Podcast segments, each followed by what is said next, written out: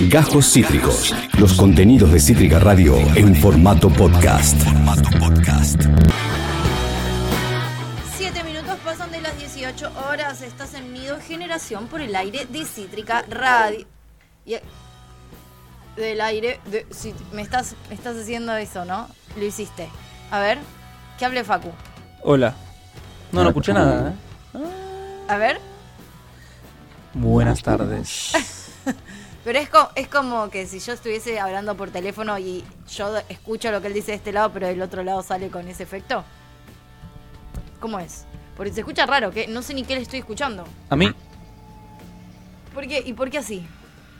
A ver, Hola. Es como que estoy doblado, tengo la voz tomada. eso. Algo así. Rarísimo. Bueno, me encantó. Nido Generación hasta las 20 horas por el aire de Cítrica Radio. Tengo, por supuesto, al lado a Darth Vader. Sos Darth Vader. Totalmente, sí. 100% Darth Vader. Tengo del otro lado de la pecera el señor Víctor Jiménez en la operación de botones. Me Estás- encantó, ¿eh? Te, te juro, boludo, quiero poner una cámara que todo el tiempo te filme las caras que me pones del otro lado. Porque lo que me hace reír, boludo, no tiene nombre. Me desconcentra. Hay una camarita igual. Porque hace tiempo, y además ahora se ríe y parece un nene chiquito jugando con Pero botones. no, me, me río nomás. Pero haces caras a veces también. Esa cara, esa cara me mata. Me parece que hubo, hubo un descubrimiento sobre ciertos efectos en cierta consola que están buenos. Que están buenos. Ese manera. está bueno. El, ¿Podemos poner el del eco del otro día? ¿A quién? ¿A mí? Sí. Porque me gustaba mucho ese, ese Hola. Sí, pero pará, pará, porque tengo que, que llegar No es tan al- fácil. No, Ok. dame un segundo. Está bien, te doy un segundo. Mientras tanto voy a saludar a mi amicha, la presidenta de esta cooperativa, la operadora de video, la señora de los fines de semana. Amiga, caí en un fin de abuela. Upa. Caí en un fin de abuela reina que ni te cuento. ¿Cómo fue el tuyo? Eh, bien, muy abuela también. Pero. Eh, sí, abuela, sí. El, ¿Qué hice? El sábado fui a la casa de. A Citibela, lo de la casa de que era mi abuela, que tuve que hacer un par de cositas. Conecté un reflector, todo solita, muy capa, Muy capa, muy robótica. muy robótica. Y manejé, eh, manejé hasta Citibiel. Y el domingo. Bien. Ah, manejé- ¿ya metiste de autopista No. a Buenos Aires La Hoy Plata? vamos a estar hablando de City Me, metí autopista Buenos Aires La Plata semana pasada. Bien, ¿eh? Buenos Aires Olivos. Y Estás a- como loca, amiga. Sí, y ayer fui a Palermo. Bueno, bien. Bueno, no fue tan de abuela. No, fui a Fue comer. más de fui a comer. tía que de abuela. Sí. Fue un fin de más de tía que de abuela. La tía Mari. La Sí. tía, Ma- la tía Marilú. Mari. Sí, La tía, Marilu. Bueno, Micha, me encantó. Buen fin de ¿Viste? semana. ¿Viste? Bien, me alegro. Ay, ¿Qué? La gente tiene miedo de hablar porque... Hablar porque... Ese me encantó. Ese es bueno. A ver, ¿Qué hiciste el fin de Tuti? El fin de Tuti. no se puede contar. me la me hice cosas que no se pueden contar el fin de semana. Vi muchas películas el fin de semana. No, bueno, a eso me refería. Lo que sí se puede ¿Te uniste contar. al club de abuelas? ¿Y te Más abrojaste o, fuerte? más o menos, depende, depende. ¿Estuviste full abrojada? ¿Estuve full qué? Abrojada. Estuve, estuve abrojada. sí. Perfecto. Sí, fue un fin de abrojo. Muy La verdad bien. fue un fin de abrojo. Vi muchísimas películas. Bien. Vi películas que me gustaron mucho. Hoy traje, si llegamos, voy a hablar de la banda sonora de una de ellas. Me encanta, ¿eh? Y si no, la voy a, lo voy a dejar para el miércoles. Pero vi muchas películas.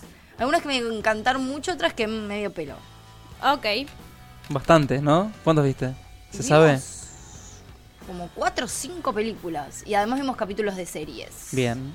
Sí. En dos días, digamos. En dos, di en, en dos días. Sí. Bastante bien. Buen ritmo. Sí, sí. Buen ritmo, buen ritmo. Bueno, nada, eso. Tenemos un programa, chiquis. Primero y principal, feliz día a les bajistas. Les bajistes. Feliz día a todos. Eh, Feliz día. que Todos hoy- y a todas. A todos y a todas eh, nuestros bajistas y nuestras bajistas amigues eh, que les queremos mucho y que aguante gran instrumento. Hermoso.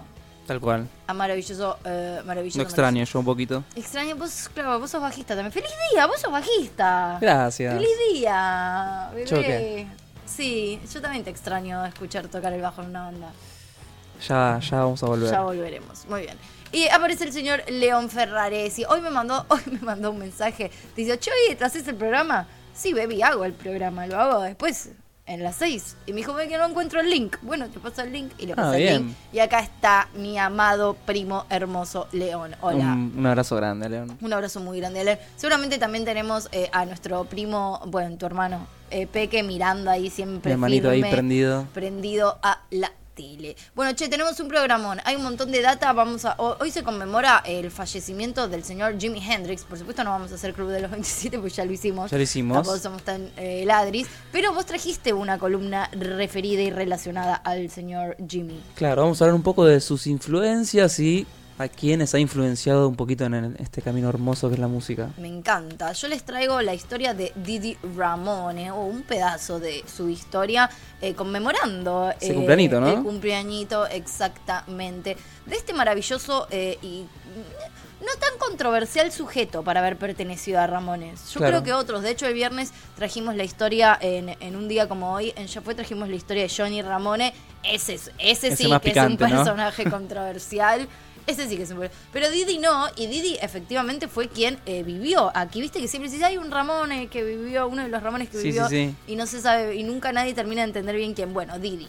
Fue Bien. concreta y oficialmente Didi. De hecho, pasó primero un tiempo en City Bell, Mira, ahí con, ya con Lu. y después ya se mudó un tiempito a Banfield y de hecho ya después vuelto a California tenía un perro que se llamaba Banfield. Banfield le habrá Ba- puesto, ¿no? Banfield. Así que nada, vamos a estar hablando un poco el día de su natalicio eh, sobre él. Después tenemos una maravillosa, maravillosa, maravillosa entrevista con posible romance. Gran banda, ¿no? Gran banda, me manejea mucho conocerlas. Y si llegamos, bueno, vamos a estar hablando del el soundtrack de la banda sonora de Bones and All, Hasta los Huesos. Hasta la los última huesos. peli de eh, Luca Guadagnino. Mira qué data, ¿eh? Me pareció un peliculón, boludo. La que más me gustó de las que vi el fin de semana. Muchísimo Bien, Y si la música es buena, La música es buenísima, las actuaciones son buenísimas, la trama es buenísima, actúa Timothy Chalamet para mí, ¿viste? ah, es claro, como- ahora entiendo todo. Amigos me pone... Pero después también me vi una en la que actúa Harry Styles, que vos ya la había visto. Pero no es ¿Actúa lo bien? mismo. Harry sí. Sí. Tiene un personaje medio naif, igual, como no es que se destaca la actuación, pero sí, sí. sí. Bien. Timothy Chalamet actuó increíble, por si alguien tenía alguna duda. Y ahora va a estar haciendo la, va a estar haciendo de Bob Dylan en su biopic. Tienen muchas ganas de ver esa peli, ¿eh? Sí, y yo ayer estábamos viendo también que por el look que tienen Bones and All y que después justo íbamos a empezar, que al final nunca se cargó eh, de ver el documental Five Hours, ¿es que se llama el documental de Bowie? Bueno, no me acuerdo. Five Years. Five Years. no Hay una acuerdo. canción que se llama Five Years. Entonces quizás. seguramente sea Five Years. Em, y tenían como un lucaso medio parecido y reda el Physic to Roll de Timothy Chalamet para hacer una biopic de Bowie. Ok. Esto es lo que voy a decir. Yo la voy a estar esperando con ansias. Le pones un lente de contacto de otro color y ya está, ¿no? Para mí, recontra, recontra quedan. Bueno, ahora sí, pasando los obligados 15 minutos en los que hablamos de todo menos de música, igual la verdad que hablamos bastante de música Bastante, hoy. sí, sí, sí. Pero donde boludeamos y no hacemos el programa en principio, ahora sí llegó la hora de arrancar con este programa. ¿Y cómo lo vamos a hacer? Vamos a arrancar con un tema que justamente no tiene bajo. Qué loco, ¿no? Ay, qué loco, malísimo. Sí, sí. O no, o genial. No sé si en realidad fue muy casualidad. Fue muy Pues yo me enteré casualidad. que era el día del bajista mucho después. Mucho después de elegir este tema. Así que bueno, vamos a escuchar a The White Stripes con Dead Leaves and the Dirty Ground. Espectacular. Igual feliz día, bajistas. Vamos.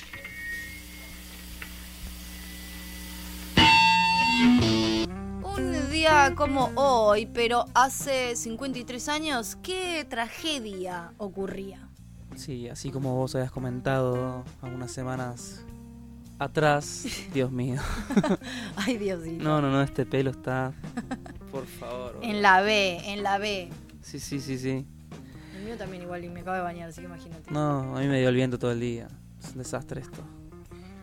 Encima Se estoy. arregla, están dos horas arreglándose el pelo. Sí, sí, sí, pero nada, mira que esto. Bueno, Bueno, no importa, me No chupa un huevo. Muy bien, como tiene que ser.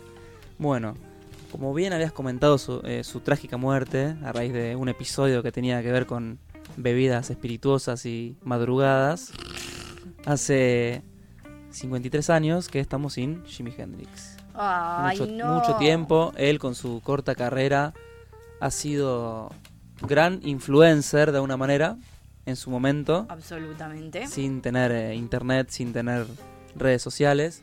Ha sido un gran influencer para muchos músicos. Él también ha tenido su, sus influencias, ¿no? Porque esto es como una, Cadena. cadena, exactamente, que viene... de amor. Él en 1967 tuvo una entrevista en la cual le preguntaron sobre sus primeras influencias eh, y habló más que nada de Moody Waters, este músico blusero. También ha nombrado a Robert Johnson y todos esos tipos viejos, ¿viste? Como Bien. más Vieja que nada, escuela. claro, vieja escuela. Eh, Medio que esos guitarristas de antaño eran como sus mayores influencias de alguna manera. Bien. Él igual era de Seattle, Sí. entonces mucho con el ámbito del blues no, no curtía. no tenía mucho que ver, digamos. Ahí estamos viendo una- unas imágenes de un show de Hendrix muy lindo, que tiene como todo un escenario multicolor. Amo.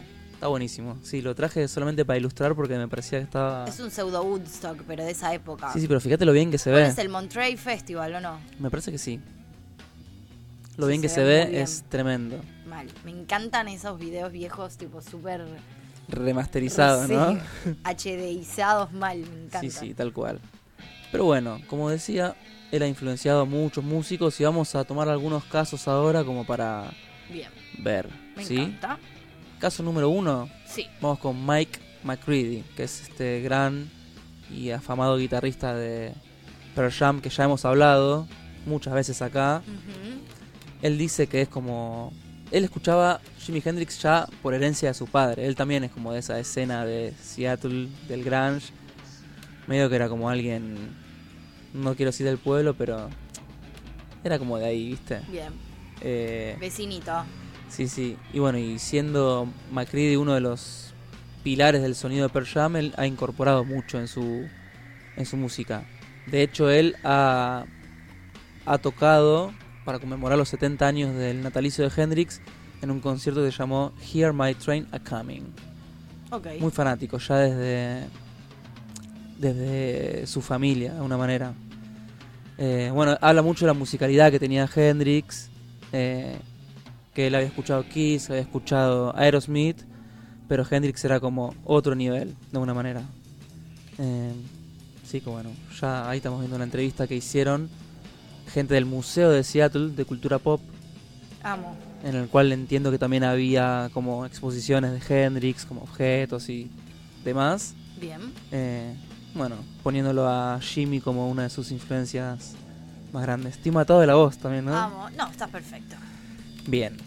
Vamos a uno que quizás es un poco más... eh, que capaz lo refleja más en su estilo. Ok. Quizás Mike eh, McCready, al hacer grunge, no se ve tanto en, Claro. su, en su instrumento. Bien.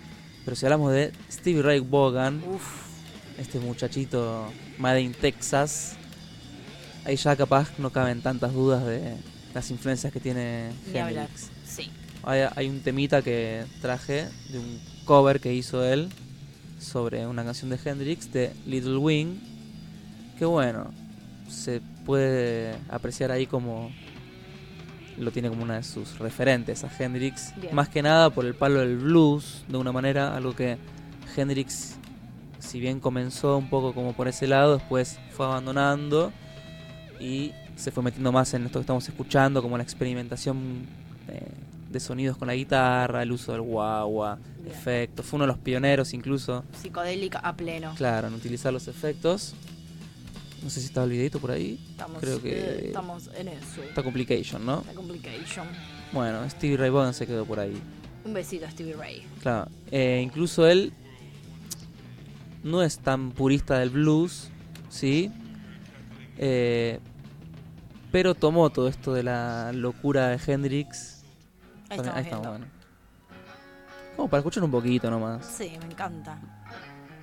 El, el estilo, el estilo también a la hora de tocar es Claro. muy la ropa, como todo. Sí, sí. Ahora cuando vayamos al siguiente caso vamos a hablar un poco más de el estilo de Hendrix al tocar. Bien. Que bueno, ahí Stevie Ray Vaughan estaba tocando este temita Little Wind de vuelta. Eh, medio que si tocas un tema de Hendrix tenés que tocarlo como lo tocaba él, si no es imposible. Ni hablar. Hendrix tenía mucho esto de lo arrítmico, de tocar no tanto en tempo y meter muchas notas y de repente meter pocas notas. Tirar el pedal del guagua, viste, ese es un pedal, cuento un poquito, medio que te modula el sonido de alguna manera. Cuando lo pisás suena más agudo o más como grave. Bien. Entonces él como que hace todo ese efecto de vaivén con la música. En las caritas de la gente no podía Sí, creer. prestamos muchísima atención. Sí. Bueno, como comentaba, quizás en el siguiente caso, que se trata de John Fruciante, hay un traje un pequeño videito que él está hablando de el tema Snow de los Red Hot Chili Peppers y lo compara un poco con el estilo que tenía Hendrix. Medio como que dice, Snow sale de acá. Ahora cuando veamos el videito lo vamos a ver. ¿Ves? Están como los Chili Peppers hablando del tema Snow. Bueno, ahí bla bla bla está hablando Flea con, con Anthony. De repente aparece John en escena. No sé si se puede escuchar un poquito. Just beautiful guitar parts. That verse guitar part is Qué joven es. está, ves, mira. That sort Él, él dice, Hendrix toca así. that, that kind of Jimi Hendrix like rhythm technique or whatever. But it had been done the way he did it a lot, and so doing doing it doing it the way I did it on this song was was just a different approach. The Como que él hizo una reinterpretación de... De la manera. so it doesn't sound Claro. like Jimi Hendrix, but in essence, it's not that far from from home. From Home, I, dice, I ¿viste? taught John that lick actually, so and he just he took it. Sí, estaban todos bastante jovencitos. The seed. Mal. And then we built Incluso- a song around it. Igual que increíble que our thing. Fusión te parece más joven um, ahora, boludo. En Sí, sí, sí. porque ese momento estaba muy, pasado, quizás. To the naked ear what sounded Bueno, like por ejemplo, cuando tocaron en Woodstock rhythmic. 99, ese fatídico concierto, los Chili Peppers tocaron Fire, cover de Jimi Hendrix y explotó medio que la gente le hizo honor y empezó a prender fuego las cosas. Sí, sí, sí, sí. sí, Estaba muy, sí, muy sí. complicado. John Frusciante escuchó siempre Hendrix también de chico, más que nada el disco Electric Ladyland, él dice que es como un chico de, de Electric Ladyland. Eh, siempre le pareció como la música de ese disco perfecta, él piensa que no hay mejor guitarrista que Hendrix. Mm. Y se nota, incluso él ha llegado a decir, hablo de Fruciante, que, que Hendrix ha incluso influenciado a músicos que tienen que ver con la escena electrónica, por esta experimentación del sonido y de los Esas efectos. búsquedas. Claro, como toda esa experimentación llega como a Afex, Twin, por ejemplo, que es un músico medio contemporáneo. Bien. Square Pusher, como que estos músicos más desde la electrónica con- eh, continuaron un trabajo que empezó Hendrix en los 60 y en los 70. Amo. Así que bueno, es clara la el fanatismo y la admiración que tenía De John Fruciante. Fru. Exactamente. ¿Qué hora lo vas a ver? ¿Lo viste alguna vez? Nunca lo vi a él. ¿Va a ser tu primera vez? Va a ser mi primera vez. Ay, me la voy a re perder. Pero. Capaz conseguís algo, ¿no? Y no sé, puede ser que consiga algo. Estoy más preocupada por conseguir para The Cure, la verdad. The Cure es algo que quisiera conseguir. Eh, los Chili Peppers me, me gustaría. Iría solamente por Fruciante. Me gustaría Claro. mucho ver en vivo a Fruciante. Mucho, mucho, mucho. bueno, mucho. se dice que la química que tienen los Chili Peppers ahora Ah, está fuerte. mm, no, no tengo ningún tipo de duda. Pero bueno, pero no, no me desespera tanto, porque Claro. lo vi mil veces. O sea, no con Lo hemos visto juntos también. Muchas, muchas, muchas. Sí, sí. Pero bueno, no sé. Veremos, veremos. Todavía hay tiempo. Todavía hay mucho tiempo, sí. Bueno, vamos con un caso argentino y quizás bastante obvio. Se trata de nuestro querido Ricardo Mollo, de Divididos. No. Que bueno, en el año 1991, cuando ellos sacan eh, su segundo disco, Acariciando lo Áspero, que tiene a la Delta, el 38, Sisters, entre otros temas, tiene grabado una versión de Voodoo Child Opa, de Hendrix. mira. que muchas veces interpreta vi- en vivo, como es el caso de este video. Que bueno, se puede ver mucho en Moyo la influencia de Hendrix. Justo esto, esto es un cover, ¿no? Pero la manera de tocar el guagua, de interpretar con la guitarra esas, esas escalitas mágicas, Otro gran guitarrista yo, ¿eh? tal cual. Ahí ya estaba Kato en la batería. Baby. Pero bueno, impresionante. Dicen incluso dicen incluso que esta interpretación de Moyo de Voodoo Child como que trascendió las fronteras argentinas y, Y llegó allá. y llegó como a eh, internacionalmente ser reconocida como, che, mira este ar- Qué buen argentino. Sí, sí. Bueno, él, él conoce a Jimi Hendrix a través de un amigo desde los 11 años y quedó Flayadito. flasheadito por la manera de tocar de el estadounidense. Así que bueno, Moyo es otro. Moyo es otro de los que han sido influenciados por Hendrix. Amo. Bueno, vamos con Lenny Kravitz. Esta vez, Uy, me encanta. Please welcome my man Leonard Kravitz and Eric Clapton. bueno, acá hay una chapita con Eric Clapton Uh, tocando eh, una canción que en realidad es un cover de Bob Dylan. Qué ganas de escuchar Lenny Kravitz que me dieron, boludo. Sí. Bueno, hay una anécdota acá ya que estamos, que en uno de los conciertos de Clapton lo invitan a tocar a Hendrix y Clapton se quedó muy sorprendido de cómo tocaste, che loco este pibe toca muy zarpado. Sí, y de hecho, bueno, también comentan eso, que después lo iban a ver cuando él tocaba en los barcitos, que lo Ahí iban a ver con Paul McCartney, que de hecho en, en McCartney eh, 1, 2, 3, o 1, 2, 3, o como quieran llamarlo, eh, él cuenta eso. Nada, íbamos ahí un par a ranchar, estábamos con Eric, y de repente un muchacho tocando ahí la guitarra, ¿quién era? Jimi Hendrix. Sí, sí. Tranca, Tal cual. tranca ese barcito. Bueno, medio que Lenny tiene un poquito un lookcito a, a lo que es Kravitz. Absolutamente. Eh, ahora también hay un tema que traje, como recién se lo hice sumar a Víctor ahí un toquecito, que es el tema Are You Gonna Go My Way? De. Que bueno, acá quizás la influencia de Hendrix es, Es aún total y mayor. completamente clara, sí. Casi que parece un B-side de, de Hendrix de alguna manera. totalmente. Así que bueno. También. Lenny- Ese es Zoe Kravitz. ¿Cómo? Ese es Zoe Kravitz tocando de chiquitita. ¿Sabes qué? No sé. ¿Qué es la hija? Sí, es una alta actriz. Es, Ah, ¿sí? es la última gatuela. Ah, ok, ok. No la vi igual, pero. Espectacular. Pero bueno. Hay que decir también que Lenny Kravitz. Ay, recontra. ¿Viste la guitarra? Recontra. Bueno, hay que decir que en sus comienzos. Él estaba como. Lenny Kravitz, digo. Tenía más esencia del hard rock, del funk. y Sí. Después se fue como. Volcando levemente al pop. Pero bueno, hay que decir que en sus comienzos. O a un híbrido medio Sí. raro. Hay que decir que en sus comienzos eh, Hendrix fue como una influencia grandota para para Lenny. Espectacular. Sí, sí. Banco, me gusta. Después, bueno, temón este. Un Estoy, último estoy caso, para que metamos un, una sección de Lenny. una re, pero re, re a pleno. Estoy re a pleno para meter una sección de Lenny. Aparte. Lenny, Lenny tiene como estos temas más rockeros y después tiene como unos, unas baladas. Tiene unas cosas. Again es una re balada. Ese. Again, Again es espectacular.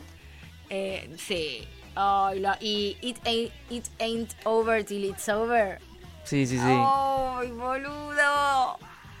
Temones. Qué ganas de escucharlo. Bueno, en fin. Sí, sí, el gran Y poneme un poquitito ahí, como De de, Again. de fundita en algún momento. El de no, eh, it ain't over till it's over. En un ratito, como para sacarme las ganitas. Qué locura, ¿eh? Entré en esa, entré en esa mal. So, Bien. ¿quién viene? Bueno, después? el último, que quizás es el más, no quiero decir tirar los pelos, más allá de que él también tiene a Hendrix como una de sus influencias, es Omar Rodríguez López, Omar Rodríguez López. que es un gran guitarrista. Espera, Uh, se escucha para el culo este video, creo. Pero no, no, mala mía. Pero bueno, ahí lo vemos interpretar un solo. Él, él toca en la banda de Mars Volta. Bueno, es Bien. Sí, sí, sí. Es una banda bastante psychedelic, de alguna manera. Igual yo entiendo que casi todos los guitarristas que más o menos hagan rock tienen que estar, ¿no? Un poco sí. No conozco mucha gente que diga, no, che, Jimi Hendrix, no. No, no, pero Es raro ser músico y que no le tengas por lo menos respeto a Jimi Hendrix. eso seguro. Pero ¿No? acá son casos que quizás en su manera de tocar emulan de alguna manera cuestiones que Muy concretas de concretas Hendrix. de Hendrix. Esto de, viste, Sí, el- este que... los guagua. Para yo destaco como el pedal de. Ok. Eso es muy Hendrix. Es bastante Hendrix, sí. Como tirar Bien. esas notas que quizás la misma nota, pero con el pedal apretado y no, tiene como su... Su efecto. Eso que hace gritar a la guitarra. Bien. Así que bueno, este muchachito que es puertorriqueño en realidad, pero eh, tiene una banda que es en general en inglés, de Mars Volta. Eh, nada, tiene mucho, mucho en su haber, pero quizás se puede reco- re- reconocer como esta esencia hendrixiana en alguno de sus temas. Ah, mira, Volvió. Lenny. Volvió Lenny. Me encantó. Sí, Bien, sí. muy bien. Muy- Y bas- bueno, para, para cerrar es esto, como que Hendrix era una persona que con la guitarra exprimía viste, hasta el último, eh, la última gota para sacar jugo de la guitarra. Él Ni hablar. como que O potenció. fuego. Sí, sí, sí. O directamente fuego. Él potenciaba el instrumento al máximo.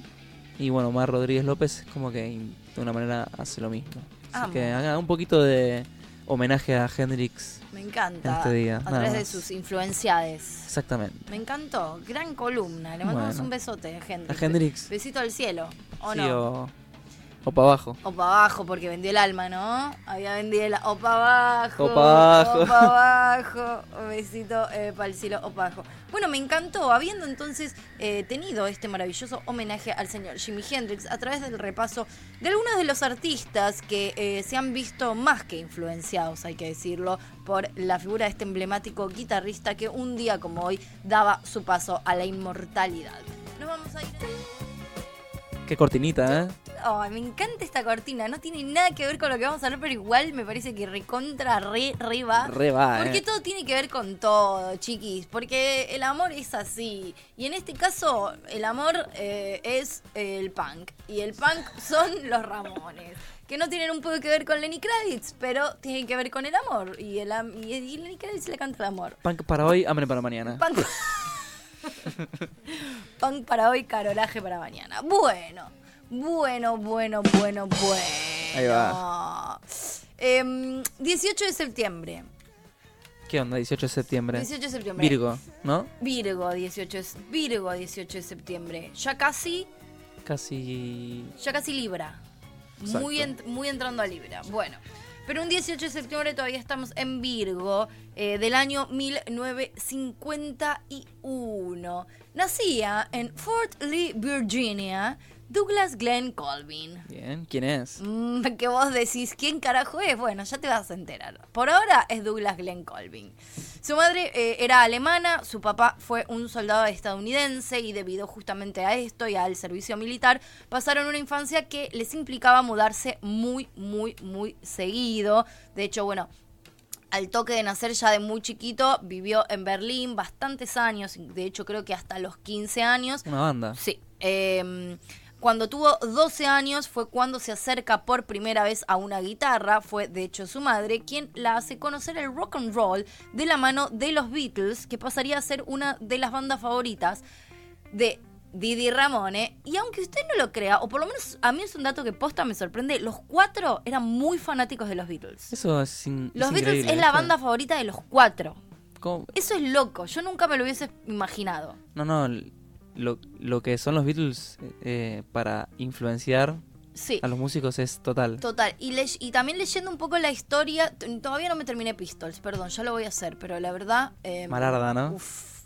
no, no avancé, no es que no me la terminé, como que no, no estoy encontrando el momento para activarle. Pero hasta lo que vi, tienen una historia muy parecida de sus comienzos, eh, Ramones ¿Y los ex? los Ex Pistols. Sí, como en eso también de, bueno, de... de de que medio que también en el punk lo importante era más el mensaje, ¿viste? Nadie era que le recontra reimportaba tocar bien, no eran como académicos perfeccionistas. Claro, claro. Más allá de que El obviamente virtuosismo estaba en un segundo plano. Exactamente, y entonces había como algo del mensaje en donde también había que tratar de identificar quién, quién quedaba mejor en qué lugar, ¿viste? Entonces el que era baterista después pasó a ser bajista y el que era bajista con voz principal medio que no podía cantar y tocar el bajo al mismo tiempo, de hecho a Didi le pasó eso. En un momento no podía tocar y cantar al mismo tiempo y fue como, che, bueno, no, Joey, que en- empezó tocando la batería, pasó a hacer eh, la voz. El frontman. Una cosa... eh, sí, bueno, sí, tocar el bajo y cantar está bastante difícil. es ¿eh? bastante difícil, no todo el mundo puede, solo los mejores.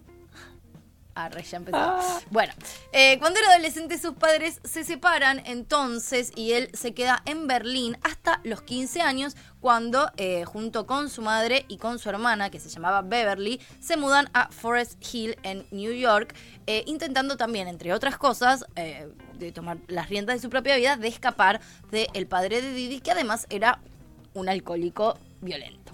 Todo mal. Todo, todo mal, exactamente. Es allá en Nueva York cuando eh, conoce en principio a eh, algunos de los que serían em, sus futuros compañeros en, en Los Ramones, un poco ahí en el barrio, un poco con eh, la idea de empezar a hacer música, primero medio que empiezan a ranchar o que qué sé yo, y de repente es como, che, bueno, tengamos una banda, bueno, dale, tengamos una banda. Eh, el primer grupo, igual que hacen, eh, tanto con Johnny como eh, uno que pasó en un momento también a ser Tommy Ramone, se llamaba The Tangerine Puppets. La nombraron así, de hecho, por una canción de Donovan, que también suena mucho Donovan en, y las influencias de los artistas que nosotros más nos gustan. Esos artistas, una de sus mayores influencias suele ser Donovan. Muy 50, ¿no? El asunto. Sí, boludo, me- eso me la flasha mucho. Bueno, hay que averiguar un poquito más de. Hay que indagar en Donovan, Donovan. porque es la, como la quinta columna que hago que la mayor influencia de la persona es Donovan. En fin. En 1978, eh, Didi Ramone contrae eh, su primer matrimonio y lo hace de la mano de Vera Boldis, que fue un vínculo bastante complejo porque ya eh, Didi venía envuelto en eh, muchos problemas de adicción. Él dice que fue de muy chico, o sea, bueno, ha- hay un montón de... mm, hay mucha historia de Didi en algunos libros sobre punk, eh, donde bueno hay entrevistas y hay un montón de, de información que él mismo eh, eh, tira. Y bueno en ese en esos en esos libros habla mucho de cómo arrancan las adicciones y menciona que no lo tiene del todo claro pero que sí por ejemplo en Berlín o sea que ya arrancaba de muy chico que bueno también un poco por estar mudándose un poco por vivir medio en una base militar un poco por eso era medio solitario no tenía muchos amigos y que en ese momento en Berlín como que, no sé, la marihuana no es que se conseguía muy fácil. Entonces él terminaba intercambiando favores distintos con gente del servicio militar por morfina. Ah, peor. Y entonces que le empezó a entrar de muy joven a la morfina directamente. Bueno, entonces ya este matrimonio se ve eh, ro- rondado, ¿no? De todo eso también en algún momento a Didi le terminan eh, diagnosticando trastorno de bipolaridad, como digo, tenía problemas eh, reales, digo, trastornos reales. Entonces, bueno, fue un poquito compleja la situación. Se, eh, se casan entonces en el 78, se terminan separando en 1990 y finalmente en el 95 se divorcian oficialmente. Eh, volviendo un poco entonces el tiempo, eh, volviendo de vuelta para atrás, cuando la familia de Didi llega a Nueva York, eh, y ya ahí tanto Didi como Johnny Ramones se conocen rápidamente, como les dije en el barrio, se hacen muy, muy, muy amigos. Y después de él que en el 74 Didi audicionara sin mucho éxito para ser el guitarrista de Television, Ah, mirá. de Television, Johnny lo convence de formar una banda con eh, el baterista eh, Jeffrey Hyman, mejor conocido por todos como Joey Ramone. Qué locura, ¿eh? Sí, yo tengo que ver los nombres y eso me parece muy divertido. Eh, ahí Joey entonces pasa a ser el vocalista después de que justamente Didi decide que no puede ser la voz principal porque bueno, se le, se le complicaba un poco tocar y cantar al mismo tiempo. Sin embargo, igual continúa contando tiempos de cada canción que la banda interpretaba con esa firma característica de one, two, three, four que también es como nada. Eso, Sí, eso lo seguía haciendo. También eh, seguía haciendo los coros, varias armonías vocales, tanto en las grabaciones como en los vivos. Además fue un compositor muy importante de Ramones, aunque Sí, usted sí, no él, él lo compu- crea. él compuso Strength to Endure. Exactamente, Temón. temón. Varios temones compuso exactamente. Y de hecho fue quien eh, se le ocurrió llamar de Ramones a Ramones. O sea, Ah, fue el que les puso el nombre. Y la historia es bastante linda porque en realidad también, siendo que los cuatro eran muy fanáticos de los Beatles, hay, un, hay una historia que es que Paul McCartney, cuando se hospedaba en, eh, los, en los distintos hoteles, para no firmar, firmar con su nombre y apellido, para, no estar, para que no quede registro de que él estaba ahí, él firmaba como Paul Ramón. Ah. Entonces, a partir de esa historia, que era como el apellido que usaba Paul McCartney justamente eh, para, Para estar ahí para oculto. estar más oculto, exactamente, ellos decidieron en homenaje apoyar, eh, apodarse también o llamarse de Ramones, le agregaron simplemente la E y bueno, y la S. Los como-. Exactamente. Bueno, nada, eso. Los cuatro Buen eran realmente... ese, ¿eh? ¿Viste? Me gusta ese dato. Sí, sí. Didi entonces, como bien mencionábamos recién, escribió y coescribió también gran parte del repertorio de los Ramones, como eh, 53rd and Third. Esta es una canción sobre la prostitución masculina en la intersección eh, de la calle 56 y la avenida Tercera en, Mar- en, Mar- en Manhattan. Supuestamente está basada en una historia personal. Eh, por ejemplo, en el libro de Patti Smith de mm, Éramos unos niños, que yo he traído aquí muchas veces, que es como es una autobiografía que narra como también la juventud de ella junto al fotógrafo Robert Mapplethorpe. Eh, ma- o Mappe, bueno, no, Mapplethorpe, sí, es, es jodido de Oh, pronunciar. Sí, nunca Map- puedo. Mapple- Pero bueno, también cuenta un poco cómo funcionaba, ¿no? De hecho, habla muy puntualmente de esa intersección, que La él en algún esa. momento también iba, que Robert en algún momento también iba ahí, que era muy común para la época que los jóvenes intercambiaran favores sexuales por drogas, por ejemplo. Claro. Entonces, bueno, también dice la leyenda que un poco de historia personal hay detrás. Glad to See You Go, otra que escribió eh, él, que bueno, que está escrita eh, en función a su entonces novia, que era una stripper y una compañera de drogas, que según dice él, me encanta esto, tenía una personalidad volátil. Ok. Buah. Mira quién habla. Mira quién habla. Bueno, bueno. Y Warthog, ponele una canción que escribió estando en rehabilitación, eh, qué sé yo, Poison Heart, entre otras. Ah, varias. Poison Heart también la hizo él. De hecho, hay una leyenda que cuenta que una vez los Ramones lo ayudaron a Didi a salir de la cárcel a cambio de los derechos de algunas de las canciones. Hijo de puta. Terrible. Por ejemplo, Main Man, Strange to Endure y Poison Heart, justamente. Y de hecho, el último álbum de estudio de la banda, que se llama Adiós Amigos, del 95, está compuesto con varias canciones que en realidad en su momento Didi había registrado después cuando hizo una breve carrera solista y después, bueno, ellos la le dijeron, che, podemos meter esto. O sea, tu carrera solista no la conoce ni la recuerda ni la va a recordar nadie. ¿Por qué no disco. los metemos? ¿Por qué estos temas que están bastante buenos no los metemos en un disco que va a quedar para la historia? Y estos eh, temas son I'm Making Monsters for My Friends y eh, It's Not For Me To Know de eh, el álbum solista de él que se llama I Hate Freaks Like You. Qué chabones los Ramones. ¿Cómo lo querían? Bueno, él, él de hecho también cuenta en un momento cuando él vive en Banfield, sin ir más lejos, hace como una carta. Él escribe una carta súper sentida. No, no, no la traje ni, ni traje como un poco esta historia, pero la pueden encontrar en internet. Y él habla mucho en esa carta. O sea, para él, para él no fue una buena experiencia como los años acá. Digo, no la pasó bien, estaba en una medio compleja y bueno, en un momento hace una carta como muy desoladora también y cuenta un poco también el maltrato y, y- y lo forreado que se sintió por varios de los Ramones. Mirá vos. Sí, sí, un poco. Mirá sí. vos.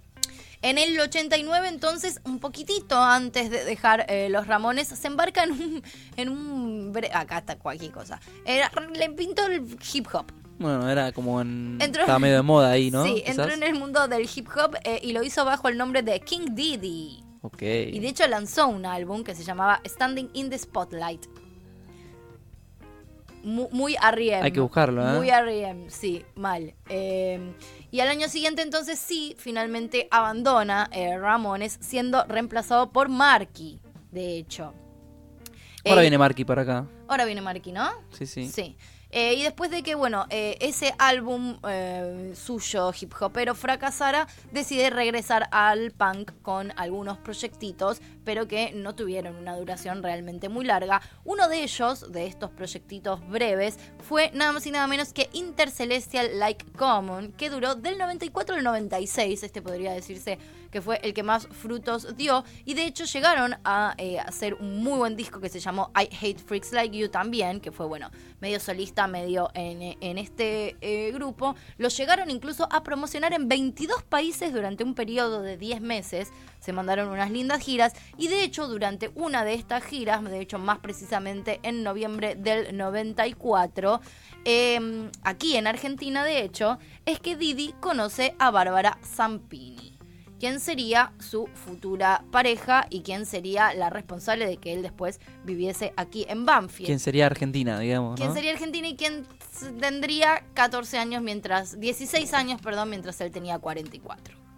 Ah, ¿sí? Complejo, raro, o sea, qué sé yo. O sea, lo Eran habrá- otros tiempos, pero rarísimo. Claro, lo conoció ella siendo menor acá.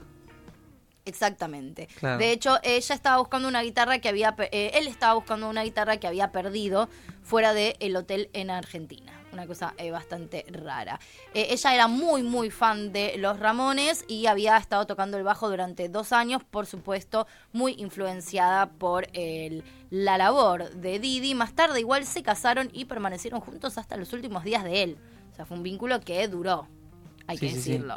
Eh, bueno, y como bien decían, el interín incluso vivieron un tiempo en City Bell y después en Banfield. Tenían ya eh, de vuelta en California también, como conté hace un ratito, un perro que se llamaba Banfield.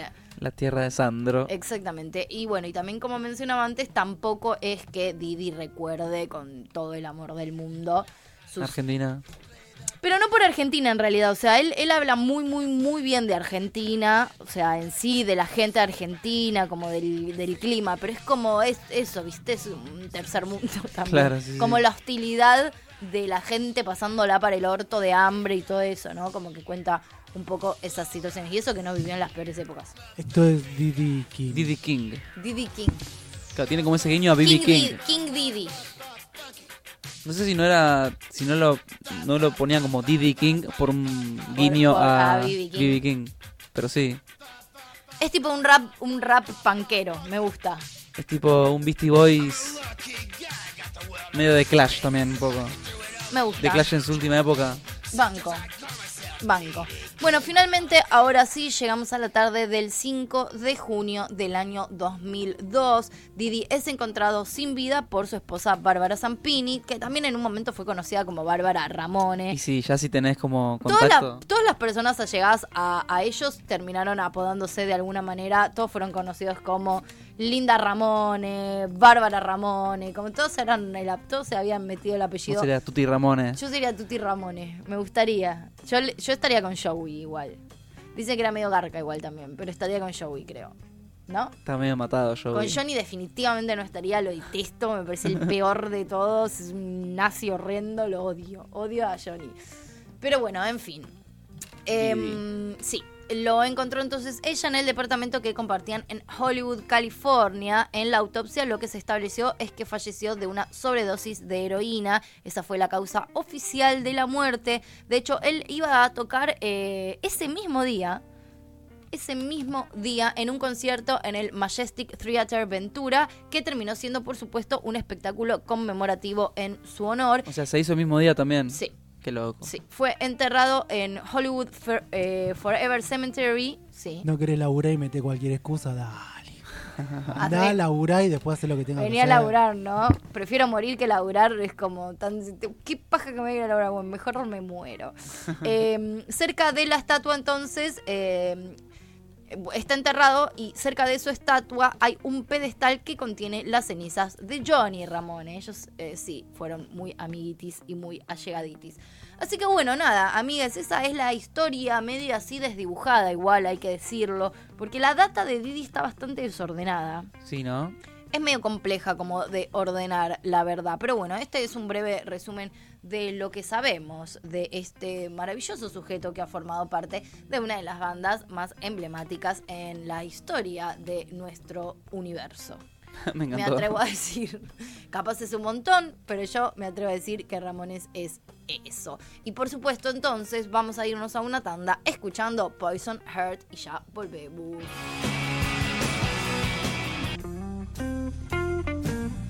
11 minutos pasan de las 19 horas. Estás en Nido Generación por el aire de Cítrica Radio. Llegó, por supuesto, el momento favorito del programa, que es el momento de la entrevista. Y en esta oportunidad tenemos amigues, amigues de- del aire, amigues del barrio, amigues de siempre, eh, en esta mesa hermosa que es Nido Generación. ¿Y quiénes están aquí presentes? Posible romance. Bienvenides a Nido. Muy buenas. ¿Cómo va? Hola. ¿Todo bien? Gracias. Bueno, me encanta, bienvenides. Gracias. Muchas gracias. Bueno, ¿Qué estamos tal? muy contentas de que nos hayan invitado y de poder estar acá hoy. Eh, es nuestra primera entrevista de radio, Amo. así Hermoso. que es como un debut. Me Ah, encanta. En el Día del Bajista. En el día del bajista, feliz día. Felicidades, Maggie. Feliz día. Maggie. Tal Así nos cual. enteramos igual. Me encanta. Bueno, esperemos entonces que sea una primera entrevista que dé eh, sus frutos y que sea la primera de muchas. Posible romance. ¿Cómo empieza este proyecto? Eh, bueno, hablo yo un poquito. Dale. Dale. Eh, bueno, la verdad que fue. sobre- eh, empezamos a juntarnos en el 2019. Ujú. Eh, eh, y bueno, fue como una, un- una reunión bastante casual de amigas. eh, y empezamos a tocar en ese momento. Hicimos como solo una fecha. Era tu cumpleaños. Sí, solo una fecha.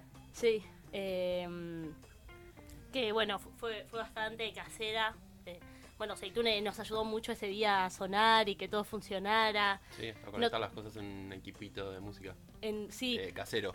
un equipito casero y mm, en una habitación. Y estuvo bien, fue como la única vez ese año. Eh, y después, bueno, sobre todo Maggie y Luna siguieron tocando mucho, eh, reuniéndose y ensayando. Y después... eh, Éramos romance ahí. Éramos romance. posible. Bien. O Bien. sea, era otra formación. Estábamos Luna, Valen, que es la hermana de, de Mori, Mori y yo. Y existimos solo un sí, fue tiempo. como un algo así efímero. Romance efímero. Bien.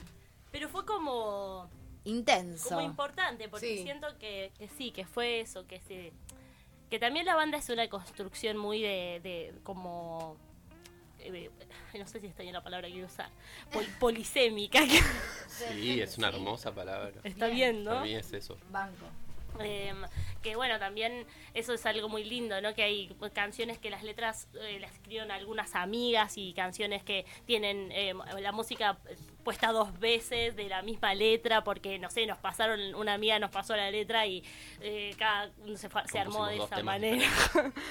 Em, que, que bueno, también como eso ahí ha, ha- pasado como por tantas formas y tiene tantas eh, vertientes de cosas. eh, y bueno, y, después algo muy importante que creo que fue cuando tocamos en la muestra de Meli Chaldú, que ella, bueno, es una persona muy importante para la banda que también es- como parte de la banda también, que es eso, ¿no? Como muchas personas son parte de la banda porque diseñan eh, el la imagen de la banda, o cómo nos vemos, o cómo nos vestimos, eh, eso, eh, o cómo va a ser, no sé, algo que ponemos en el escenario. ¿Y en qué momento igual se construyó y se consolidó como la formación actual que es hoy, con el nombre ya posible de Claro. romance, que incluso ya con este nombre sacaron un EP y ahora se está pensando un segundo, digo, que, que cómo surgió esta actualidad. Se pasó del romance al posible romance, Claro, digamos. Fue, Claro. fue una casualidad. De hecho, Muy casual. Sí. Eh, en esto, en la o muestra sea, de Meli. Chaldú, amiga Claro. eh, de todas, eh, fue su primer muestra individual en Galería Comuna, que es un espacio en Villa Crespo. Y entonces, nada, ella tuvo la idea de que debutemos ahí en esa inauguración. O sea que fueron como dos nacimientos simultáneos, tanto su muestra como, como esta formación nueva. Y bueno, ahí estaba como Luni de otra, de otra forma, integrando la banda, como no de una forma así visible, sino como Simbólica. aportando las canciones, aportando también ideas para Componiendo. componiendo y aportando como ideas para lo que está- se estaba generando en ese momento. Flor Pichi, otra amiga, dijo, che, ¿por qué también no...? O yo le estaba diciendo a Flor Pichi, che, me gustaría como llamar a Seid, a cada amigo, para que también se sume. Aparece Seid. Aparece Seid, Flor Pichi me dice, sí, mandale ahora, como, mandale que va a decir que sí, no sé, me da un poco de vergüenza o...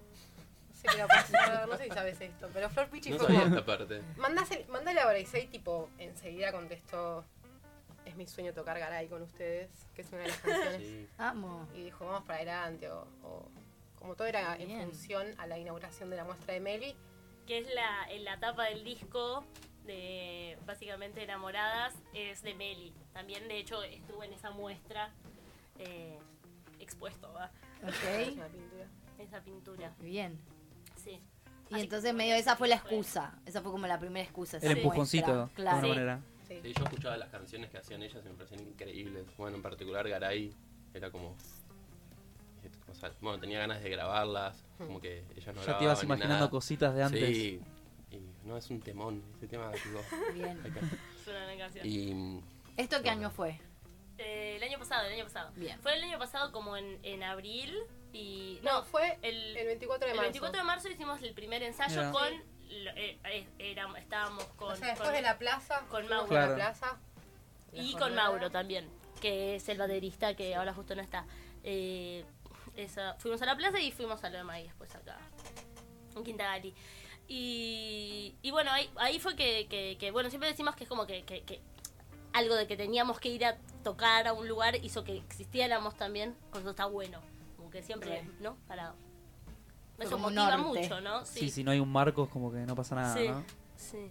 y siempre fue muy así también, como que se fue dando que teníamos fechas, para tocar y eso nos motivó un montón, la Bien. verdad. Y así fue que, que, bueno, ahí más adelante en el año se sumó Lauti con los teclados. Bueno, estuvimos en el sur de vacaciones, eh, pudimos Tocamos tocar en allá, eso fue también muy formativo para la banda. Bien. Fue unas vacaciones medio gira también. ¿Pudieron tocar en algún lugarcito? Sí, en realidad tocamos un lugar, no sé, cuenta como gira si tocas en un solo lugar. Sí, Sí, yo creo que sí, porque- 100%. Ah, entonces sí.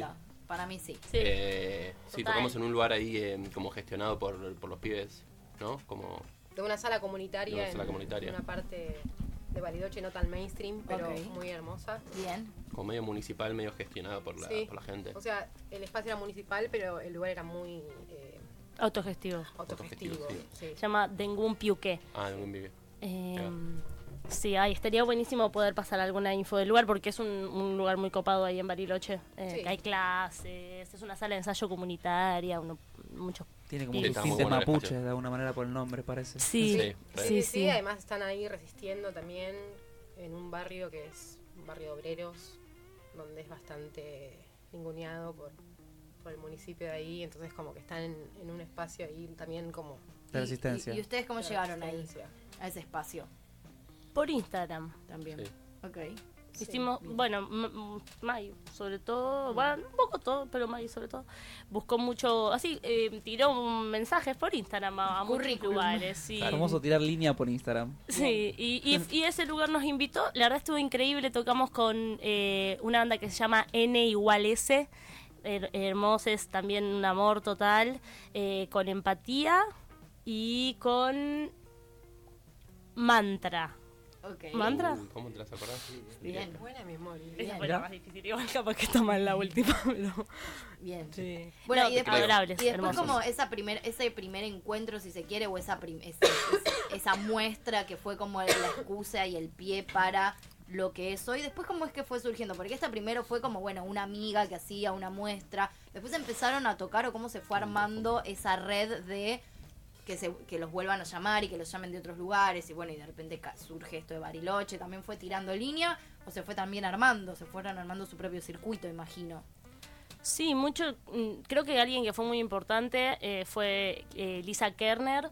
Eh, él nos invitó, bueno, fue, fue el primer lugar donde tocamos después de, de esta fecha. En Casa Brandon. En Casa Brandon, que fue como un, bueno, también un- una especie de debut, porque fue como lo que pasó después de la galería de Meli. Claro. Y, y además, Lisa también nos invitó a tocar en el, en el Festival de Arte Queer, eso también fue una oportunidad muy grande, eso fue muy importante. Y, y también eh, Silvina Babich, eh, que es una mujer, un- artista eh, fenomenal, que además es docente de Maggie, eh, que le gusta mucho la banda, igual que a Lisa, y que bueno, como que porque les gustó siempre nos apoyan y, y- y nos invitan a, a hacer cosas, y eso es lo mejor, que, que, que, que entre las personas que, que nos gusta lo que hacen lo otro y así podamos apoyarnos y hacer cosas juntos. Ni hablar. ¿En qué momento surge el, el EP, el primer EP, la decisión de hacerlo, la selección de temas, lo, arma- lo produjeron todos ustedes? ¿Cómo fue esa experiencia y esa decisión?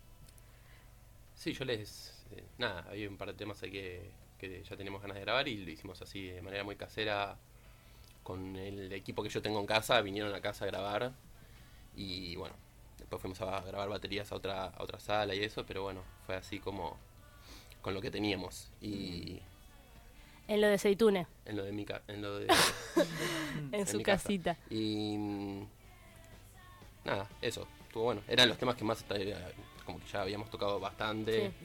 Y bueno, había O sea, que de alguna manera. Lo eh, produjeron enteramente entre ustedes. Sí, Sí. sí, sí.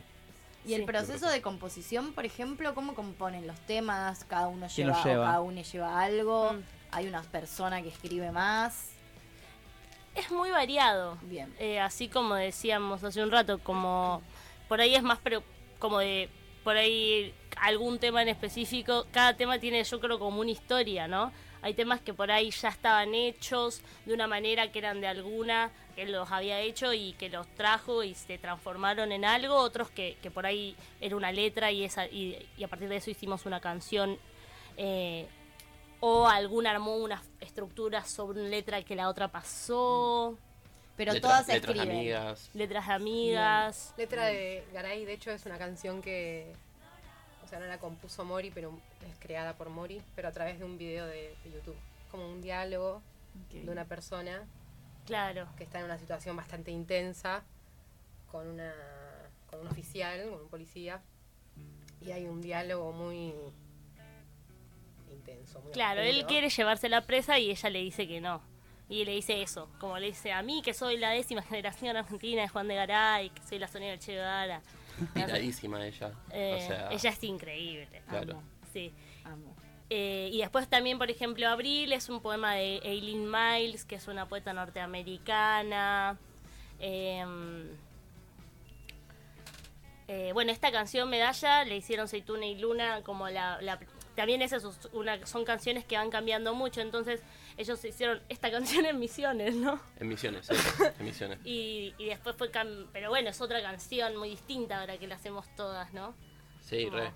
No, obvio, eso se va transformando. Tipo, es uno raro. lleva una idea, una cancioncita y después nada, se lo va redondeando entre todas. Bien. Y Sí. nada, sí, misiones. Y ahora comentaron. Tenemos canciones escritas por todo el país. Amo. Me gusta. Muy federal, muy federal. Sí, Bueno, Misiones, Buenos Aires. En colectivos... ah, colectivos. Ahora mencionaron que tienen un buen repertorio de canciones, tienen bueno este primer EP, ahora entraron a grabar al estudio del CMA, Sí. que también ahora la idea es salir con otro EP, también producido por ustedes. ¿Cómo fue esa experiencia también de grabar en el CMA? ¿Cómo estuvo? ¿Cómo es ahora que tienen capaz más temas la decisión de esa ¿Cuál, selección? cuál vamos a grabar, no? ¿Qué vamos Sí. a grabar? Yo no fui a CMA porque estaba enferma, así que lo dejo hablar a usted. Ok. Eh, fue, estuvo, fue bastante épico porque Mora no pudo venir a cantar y hay temas que solo puede cantar ella. Y, y- La odiamos. Y Luna no estaba, no estaba tocando con nosotros porque bueno, estaba con unos asuntos ella y cayó mágicamente en el estudio Sí. y, y cantó la. O sea, cantó la, todas las canciones que nosotros no podíamos cantar y pudimos grabar gracias a eso. Eh, y nada, elegimos los temas que. mm, No sé cómo los elegimos. O sea, ese justo creo que, o sea, este nuevo EP que estamos sacando es el de Primavera Permanente y tiene Primavera y Permanente que son de la letra de Flor, que son Primavera y Permanente. Eh, y Querosen, que también la letra es de Flor. Ah, Sí. bueno, claro, todas las letras que escribió Flor. Flor Pichi. Claro. Eh, entonces primero el, quería, dijimos, bueno, hacemos las tres letras de Flor Pichi y hacemos el disco de Primera Permanente y además sumamos lo que veo. Eh, que bueno, lo que veo, por ejemplo, es una canción que Seitune había hecho hace unos años y de hecho la grabó y, y la, eso, la pasó y la fuimos armando porque nos, eso como La que siempre cedió. nos gusta. Sí, sí, obvio. Es muy generoso, Seid. Bien. Trae, trae canciones hermosas. Mira, ahí Todo, está, todo, soy- todo lo que tengo para La ustedes. remera Ah. que odias. Todo lo que tengo para ofrecer. ese look que no te gustó. Oh, no, Ah. no. Che, en Oh, cuanto, No me quedan bien las musculosas. en cuanto Bueno. a influencias, no sé si quieren decir de cada uno, qué música les gusta o qué intentan hacer cuando tocan su, su música, de dónde viene todo eso. Siempre decimos mucho de Rosario Blefari, que para nosotros es muy importante. Bien. Sí, si bien. Esa es como la empezamos a- coincidencia. sí, apenas empezamos a tocar, los primeros. Las primeras presentaciones eran dedicadas a, a, a Rosario Blefa y apenas empezábamos era como, bueno, a Rosario. Eh, Como el norte ahí. eh. Sí, porque también un poco, o sea, nos reuníamos un poco por eso, para cantar y tocar canciones de, de Rosario Blefari antes de las formaciones más eh, oficiales, Bien. ¿no? Como Sí, eso nos unió mucho, el que nos gustara Total. Rosario Blefari nos encontró mucho musicalmente. ¿Hay, ¿Hay alguna etapa de ella concretamente que les guste más que otra o alguna que digan esta me parte la cabeza puntualmente? A, mí- a mí, a mí me gusta mucho todo. No sé si podría... Siento igual que eh, dentro de este proyecto me parece que hay bastante vínculo con Suárez. Claro. Ok, re. Como a la banda. re. Pero la rompió ella en muchas etapas muy diferentes. Pero en Y- muchísimas Claro, claro. etapas. Y la discusión No toda. que o sea, mejor, con diferentes ¿no? Pero bandas. claro, dice más lo de que... Como que, bueno, en Entiendo. relación a la banda puede Total. haber más una...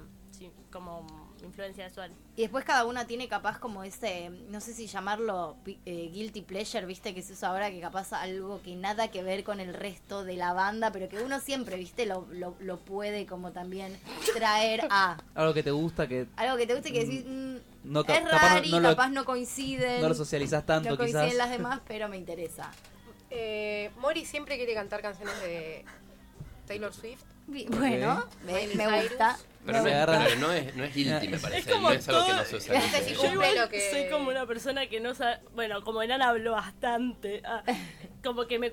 Como que yo lo socializo. Bien. Yo los No te pongo y les pongo videos y vienen a mi casa y tipo les pongo videos y tipo Seitune que vamos en el auto siempre le pongo canciones te encanta Taylor Swift igual Me encanta.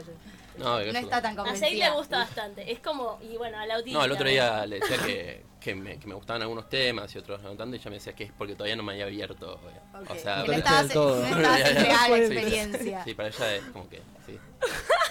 Eh, a mí me parece una me encanta Taylor Swift y me gusta me gusta mucho Taylor Swift me Bien. parece increíble igual no me gusta hace tanto pero me, me gusta mucho la verdad de hecho le invito a la gente eh, a que la escuche que tiene milita. letras hermosas Ok. y eso como muy muchísimos discos y muchísimas canciones y con letras hermosas pero bueno no voy a hablar de Taylor Swift en una radio porque ya es raro Me encanta. Che, ¿les parece que escuchemos un temita y seguimos charlando un ratito Dale. más? De una. ¿Qué nos van a, a- ¿Con qué nos van a deleitar? Lo decidimos hace un rato. Opa. Eh, porque no sabíamos. Gracias por también No, por favor. darnos el espacio. No sabíamos Nos si íbamos a encanta. poder hacer esto. Es la, la primera vez que traen un bajo eléctrico, hay que decirlo. Han Sí. traído bajos acústicos, Acústicos. Me gusta. pero me gusta. Sí. Wow. No sé si esto funciona. Espectacular, sí. Recontra. Eh, A les a que ver, estén, si les, Muy si les sirve, es más cómodo, para escuchar, No, capaz. creo que va. Como quieras. no. Bueno, Sí. Sí, capaz les conviene, va, digo, Si sugerencia, como para Gracias. escuchar cómo sale, pero bueno, está. por favor. Em, bueno eh, ¿Con cuál? ¿Tres? con tres,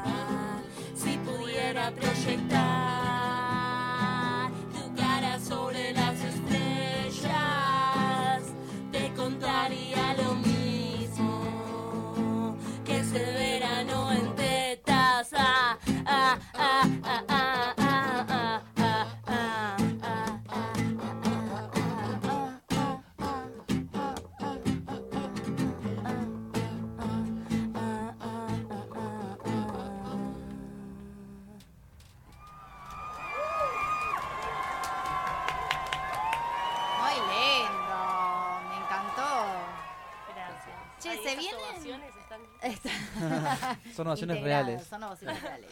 Che, se vienen unos fechones. Sí. ¿Qué se puede contar? ¿Qué se puede adelantar?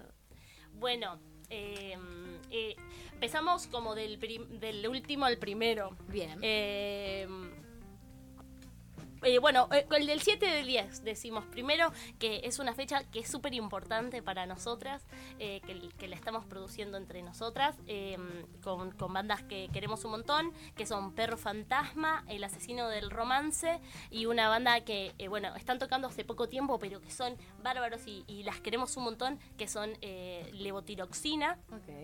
Y con Remisería Temperley, que es un, bueno, un amigo DJ, también muy crack.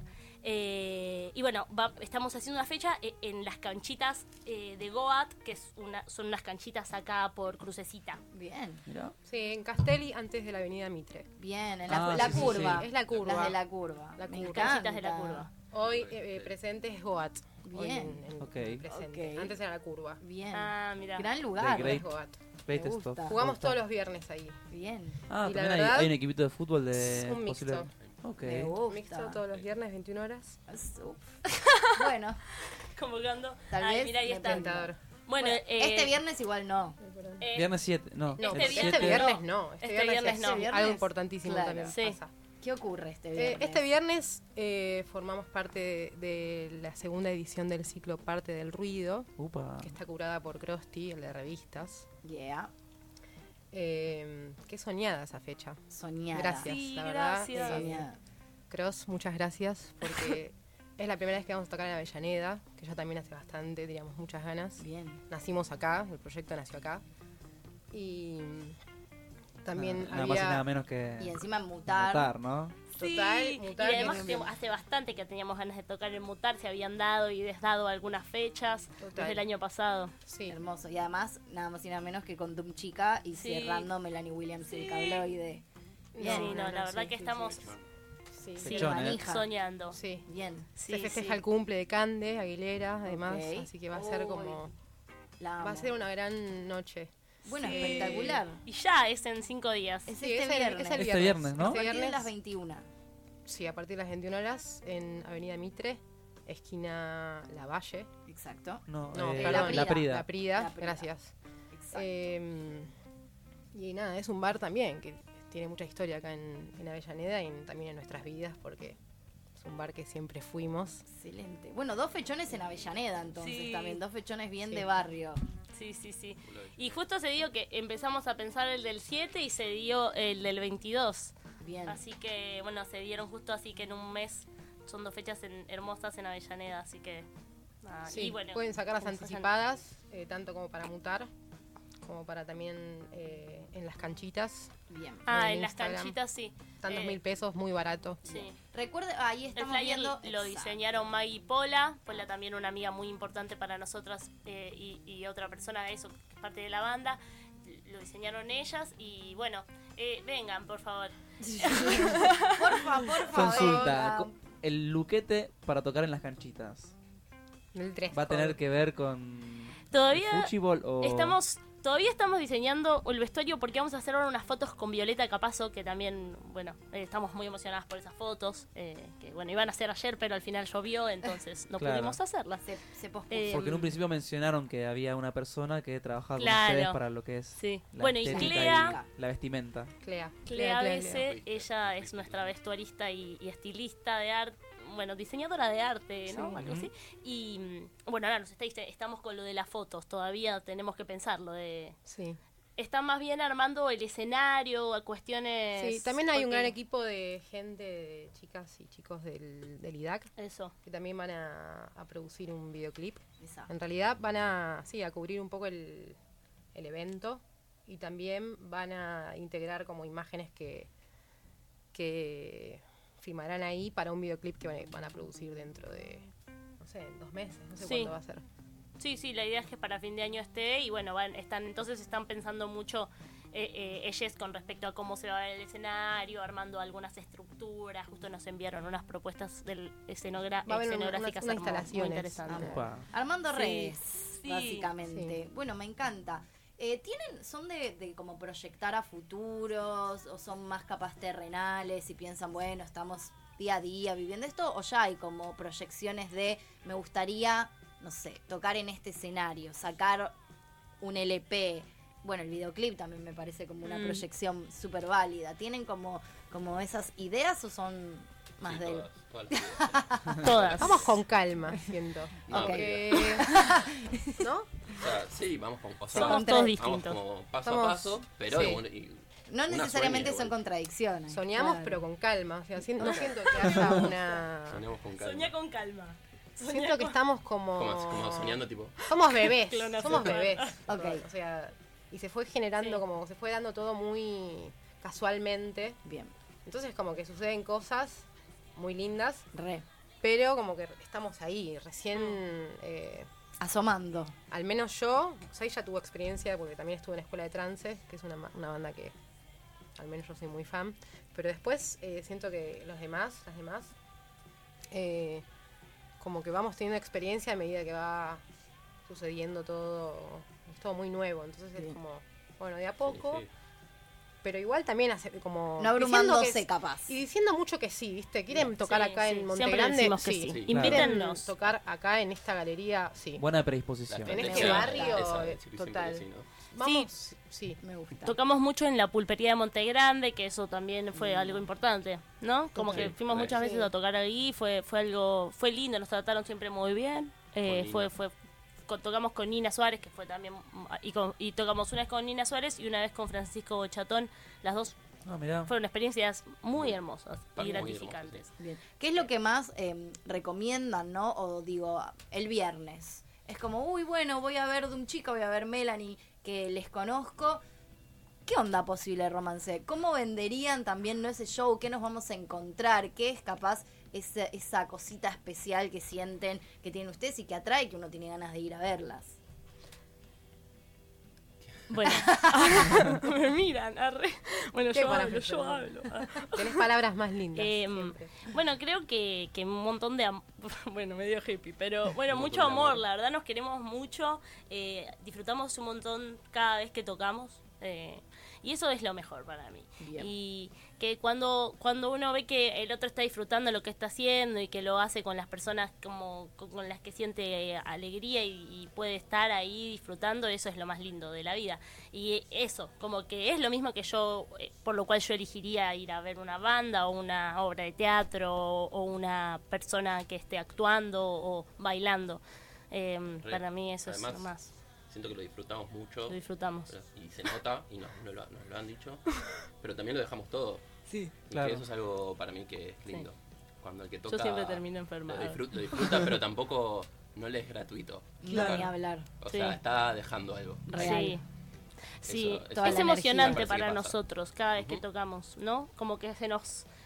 Es algo muy Todas son muy importante, ¿no? Poder Sí. estar ahí. Sí. También porque esto, como que por fuera de lo que se ve arriba, también atrás está Clea, están las amigas, los amigos, que terminan integrando este proyecto que después va más allá de, de lo musical, sino que también, no sé, hay, hay como todo un colectivo, ¿viste? Sí. Eh, tenemos como también el vínculo muy cercano, nada, el vínculo en realidad como está muy integrado lo, lo que sería el arte dentro de, también de la banda, porque también eh, Mau profesor de artes visuales, yo también, muchas de las amigas también, como muy del palo del- de las artes visuales. eh, entonces como que eso también hace una construcción a, la identidad de la banda y a todo lo que después sucede como en las fechas, desde el uni que aporta a veces como objetos para la escenografía o Paul haciendo los flyers.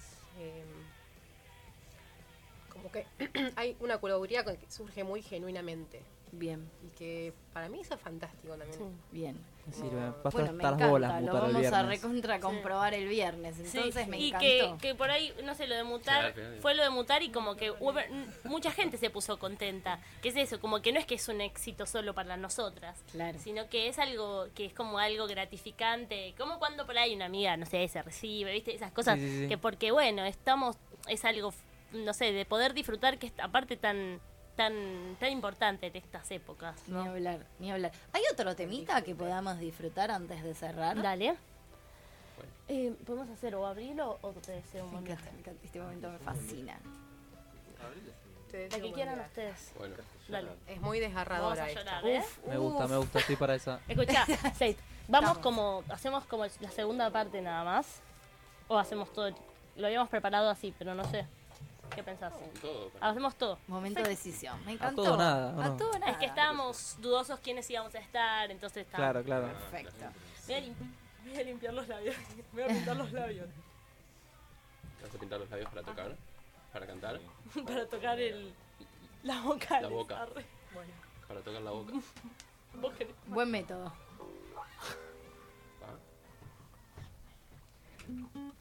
Eh, Voy a afinar un poquito. poquito. Esta canción es de Seid. La compuso él. Oído absoluto. Está en YouTube. Tiene como 15.000 visitas. Eso yo nunca lo, lo entendí. Se viralizó un video que hizo Luna casualmente con este tema y se viralizó, no sé, porque quizás porque se llama Te deseo un, bien- un buen viaje y Sí. eh, la gente busca Búsquenlo. mucho Te deseo un buen viaje en YouTube. Qué Y trucazo, entonces, ¿eh? O capaz realmente es muy linda la canción. Es muy Puede ser. Eso es También. sí, desde ya. O todo, todo al mismo O tiempo. todo al mismo tiempo.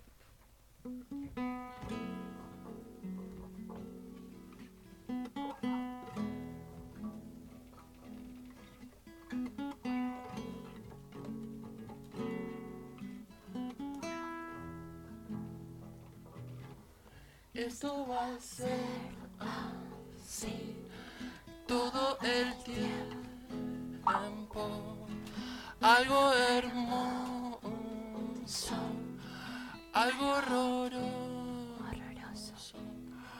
una belleza. Va a ser una mierda todo el tiempo todo el tiempo. Te deseo un buen viaje. Y que el valor te salga por los ojos. Que te hagas gigante en tus momentos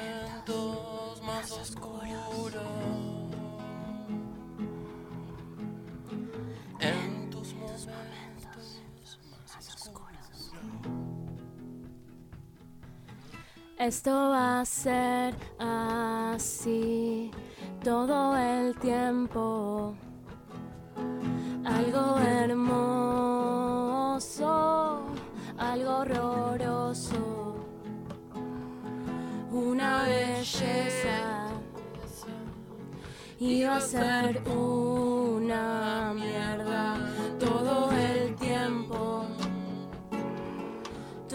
el tiempo.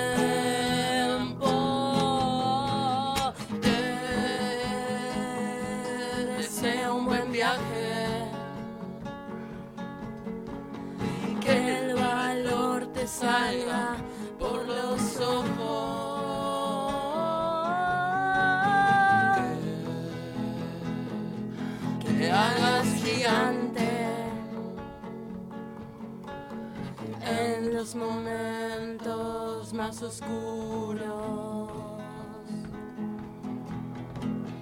Te deseo un buen viaje.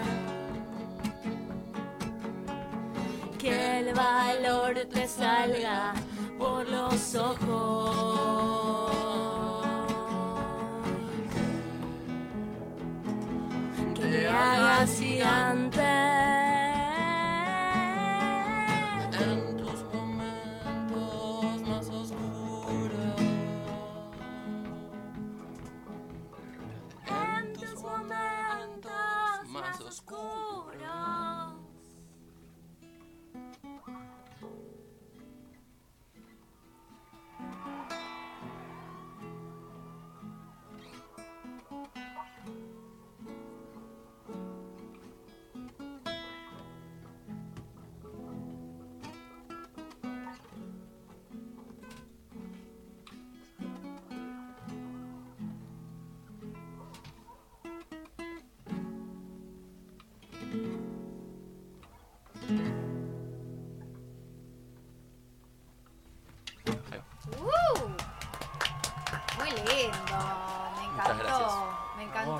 Bueno, posible romance, entonces, quienes tienen un par de fechas muy espectaculares y otra que también yo ya estoy al tanto, pero todavía no se puede tirar.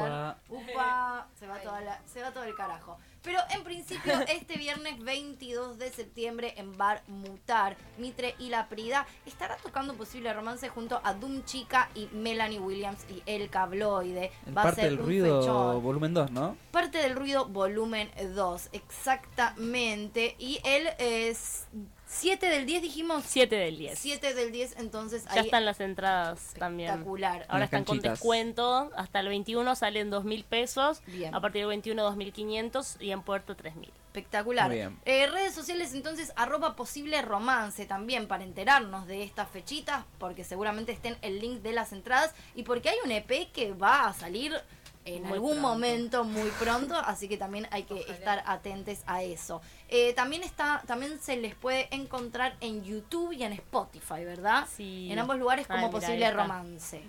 Espectacular, Sí. Posible Romance Banda. Entonces, vayan a seguirles a las plataformas y a las redes sociales para enterarse de todo. Bueno, muchas gracias por haber venido. Gracias. Gracias. Muchas placer Un placer, un placer. Nos vamos a estar entonces encontrando El el, viernes nos vemos ya. El viernes nos vemos, Está. por supuesto. Ahora vamos a escuchar entonces un temita de ellas mientras reacomodamos y volvemos para ya cerrar con la última información este programa. Posible romance con cerdos. Ya volvemos. Eh, cer- cerdos estábamos escuchando mientras nos acomodábamos, exacto. ¿Qué vamos a escuchar entonces? Perfecto, con Bien. Caray.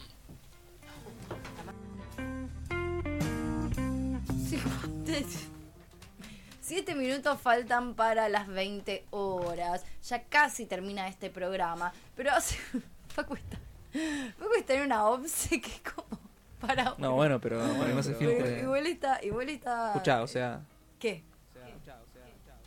Pero ese es un problema tuyo. Si no se filtra, Si no ¿ves? se filtra, ¿ves? ¿Qué se filtra? Esto que está pasando. Esto que está pasando. Esto, Víctor jugando con la consola de jueguito. Ah, qué boludo. Mala Ay, mía, mala mía. Dios, los amo. Bueno, eh, yo iba a cerrar el programa con algo que no tengo tiempo, lo cual me sirve para no trabajar menos para el Mejor, miércoles, mejor. Porque tengo una columna armada para el miércoles sobre la banda sonora de Bones and All. Pero eh, justo como en la tanda, me enteré de una noticia que me dejó realmente de cara. Yo no la vi venir, no estaba al tanto de esta situación, no sé qué pasó, pero miren esto. Les voy a dar un adelanto y ustedes dirán, ¿qué carajo estoy viendo? ¿Qué es esto? No entiendo. No me suena. No, a mí tampoco, amigos. Pero esta, eh, esto que estamos viendo es el tráiler de Monsters of California. Y vos dirás, ¿qué ¿Qué carajo, carajo es Monsters? Monsters of California? Yo Pregunto sí- yo. Yo si hace 10 minutos me decías, mirá el tráiler de Monsters of California, yo te hubiese dicho, ¿qué carajo es Monsters of California? Es la película debut de Tom DeLonge y es sobre aliens y se estrenó el tráiler. Es como, ¿qué carajo? ¿Qué carajo? Todo lo que un fan de Blink estaba esperando, me parece. Sí, y de hecho también tengo, voy a leer la nota directamente que salió el Indie hoy, eh, escrita por Lucas Santomero. Porque, Un saludo. Porque siempre hay que ir a la fuente. Eh, el clip cuenta con una versión a capela de Aliens Exist, incluida en el disco En Emma of the State, que eh, nuestros amados Blink 182 publicaron en el año 1999. Bien, o sea, te estrena una película y te tira como una B-side, de alguna manera. Me parece maravilloso. Bueno, aparentemente es sabida, eh, yo, yo creo que esto un, igual un poco lo sabía, que Tom DeLonge eh, es muy fanático y tiene una fascinación muy particular por las historias de extraterrestres. Así que eh, nada, ese dato. Y todo lo que tiene que ver con ovnis. Y ahora el vocalista y guitarrista de Blink 182 tendrá su debut como director en una nueva película sobre alienígenas que se titulará, como bien les dije, Monsters of California. Y que se va a estrenar el 6 de octubre. Ya, O sea, ya mismo. ya mismo. Esto yo lo voy a poder ir a ver en el cine de acá. No sé si en el cine o estará tipo en las plataformas de streaming, en tu plataforma favorita, pero ya. Yo solo tengo para decir, eh, wow, nada. Mm, eh, me parece realmente espectacular. Eh, todavía no sé bien esto, justamente dónde va a estar, aquí no lo dice. Eh, pero bueno, en noticias relacionadas, igual sí, Blink fue la primera banda confirmada para la edición 2024 del Lollapalooza Argentina. ¿En serio? Eso dice esta eh, nota. En otras noticias y en noticias relacionadas, Blink 182 finalmente participará del Lola Palusa del año que viene aquí en Argentina.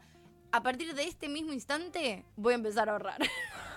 tipo, hoy, ahora, ya empiezo a ahorrar para eh, ir a ver eh, Blink 182. No es mi. Te la debías. No es mi ideal, la verdad, verlo en el marco de un festival, mucho menos en el Lollapalooza. Pero bueno, chiquis, yendo, es lo que hay. Si ellos no se dignan a venir en otras fechas. Eh, el año que viene se va a llevar a cabo los días 15, 16 y 17 de marzo en el hipódromo. Zafó mi hermana del cumpleaños. Zafó tu hermana y zafamos todos nosotros de no poder Sí, ir sí. el día del cumpleaños de ella. Espectacular.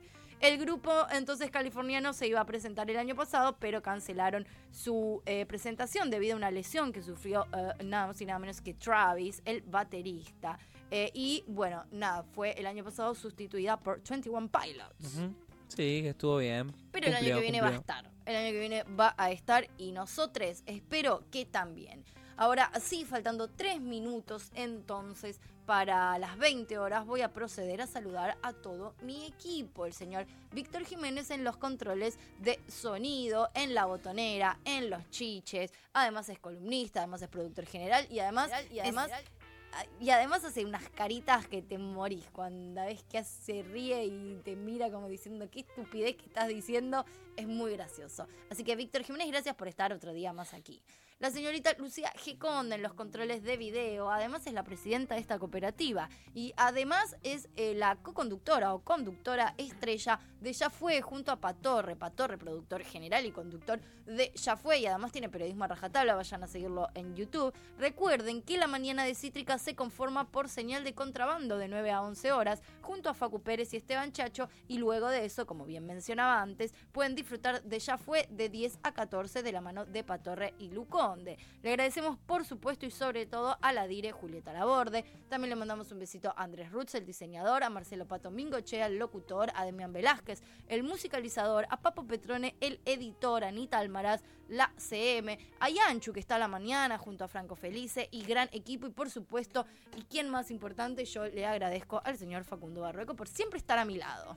Muchas gracias. Y así, Desde Babies. así seguirá por el resto de nuestras vidas. Y sí, es como que ya medio que ya, yo siento que un poco no nos quedaría otra tampoco, ¿no? Es como, bueno, listo. Familia, ¿qué va a ser? Es lo que hay. La familia Hasta que mi voz Hasta que mi se voz apague. hasta que tu voz se apague. Ahora sí, entonces nos despedimos hasta el miércoles, miércoles a las 20 horas, también por aquí. El chat explotaba y Sí, yo sí. soy una pajera que no lo leí, perdón. Sí, le, lo comenté, viste, más que nada el asunto este si confirmaban cena. Les dije, che, hay alguien que tiene que responderle para, para comer. ¿Quién cena? ¿De qué hablamos? Perdón. No, del chat. Del chat. Sí, Hola. Maggie, avisa. Maggie, avisa si venís a cenar, porfa. Ay, ¿está Maggie acá? Maggie, Vio le pide que avises. Yo le, di- le avisé. Ah, le avisaste, perfecto. Le avisó, joya. Listo. Eso era muy importante. Era bastante importante, parece. Sí, se me pasó un poco el chat. Pido No disculpas. importa. Ahora sí, entonces nos vamos a despedir con uno de mis temas favoritos. Tal vez es el más carolo, pero no deja de ser mi más favorito de Blink 182 o Blink 182 o Blink 182. Blink. Feeling This. Nos vemos el miércoles, baby. Adiós. Acabas de escuchar Cajos Cítricos. Encontrá los contenidos de Cítrica Radio en formato podcast en Spotify, YouTube o en nuestra página web.